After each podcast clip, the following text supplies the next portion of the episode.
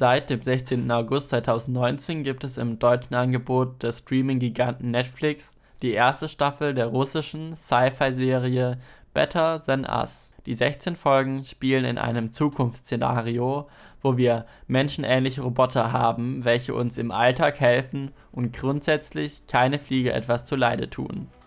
Doch als der Chef eines großen Roboterunternehmens einen illegalen Roboter in Form einer Frau aus China importiert und dieser verschwindet, wirbelt das alles auf. Damit herzlich willkommen zum Watch Next Podcast, wo ich dir jede Folge eine Serie oder Film vorstelle und meine Meinung dazu abgebe. Abonniere diesen Podcast, um keine neue Folge mehr zu verpassen und teile ihn mit deinen Freunden, wenn sie auch neue Filme und Serien entdecken sollen. Das Besondere an diesem Roboter, welchen den Namen Alisa trägt, ist, dass sie der erste Roboter ist, welcher ein eigenes Gedächtnis und Emotionen entwickeln kann und in der Lage ist, Menschen zu töten.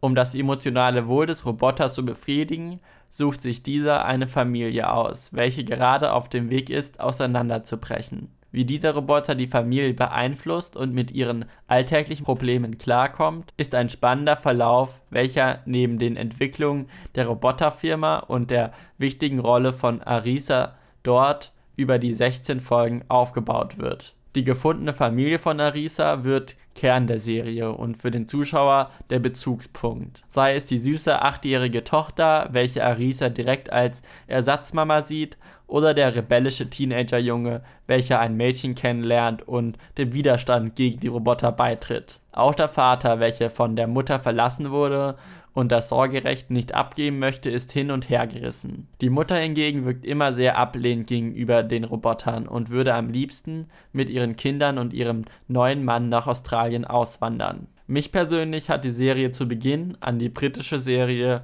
Humans erinnert, welche ein ähnliches Thema aufgreift mit den Robotern. Jedoch ist Better Than Us mehr auf die Charaktere fokussiert und wie sich diese entwickeln als die komplette Gesellschaft. Das macht die so wissenschaftlich wirkende Serie emotionaler und nahbarer. Es werden zwar Technologien verwendet, welche wir zum momentanen Zeitpunkt nicht besitzen, aber es für viele in der Zukunft realistisch wirkt und diese Technologien sind meistens so in den Alltag integriert, dass es sehr authentisch wirkt.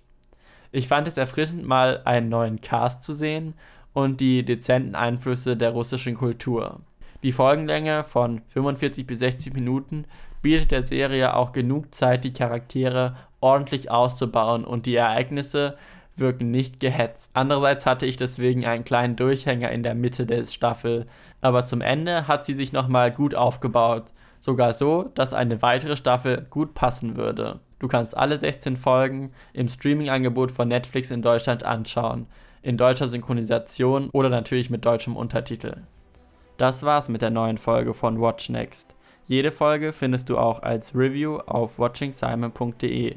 Und für mehr Informationen zum Podcast schau doch mal auf watchingsimon.de slash watchnext vorbei und teile diesen Podcast mit deinen Freunden, wenn sie auch neue Serien und Filme entdecken sollen. Neben diesem Podcast haben wir auch den Watch Weekly Podcast, wo ich jede Woche über meine geschauten Serien und Filme spreche und meine Meinung dazu abgebe. Den Podcast findest du auf allen gängigen Podcast-Anbietern. Hör doch mal vorbei.